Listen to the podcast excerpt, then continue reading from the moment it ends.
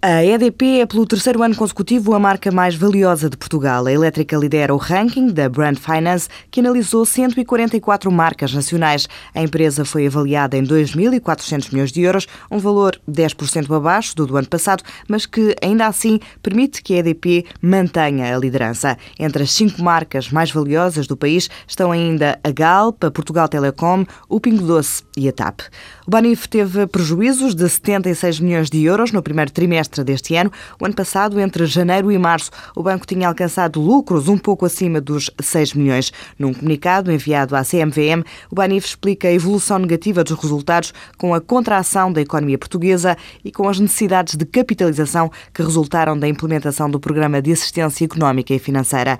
No primeiro trimestre, a atividade do grupo atingiu os 67,2 milhões de euros, o que representa uma queda de quase 44%. A administração do Banif já fez saber que tenciona tenciona encerrar 40 balcões da rede até 2014 e disse estar a preparar uma candidatura às linhas de recapitalização da banca.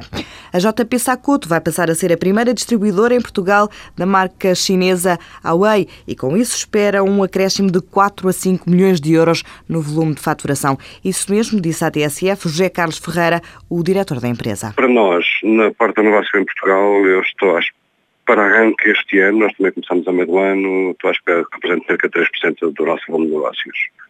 Mas depois, eh, obviamente, aumentar todos os anos. E o que é que isso significa, 3% do vosso volume de negócios? Então?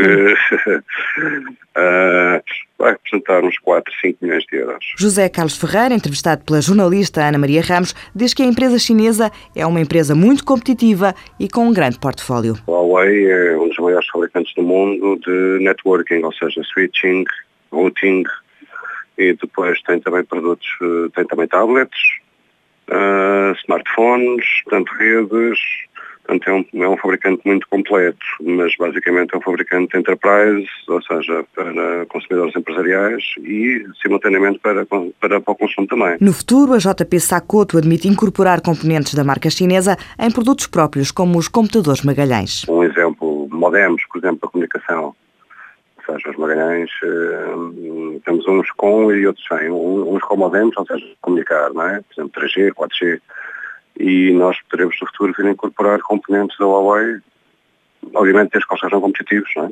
Mas, mas sim, estou convencido que vão ser competitivos e podemos incorporar, sim. E poderá ser uma, uma vantagem para nós, no ponto de vista competitivo. Quanto ao negócio dos Magalhães, José Carlos Ferreira diz que está a correr bastante bem e que estão a ser fechados projetos na Venezuela, Argentina, Uruguai e México.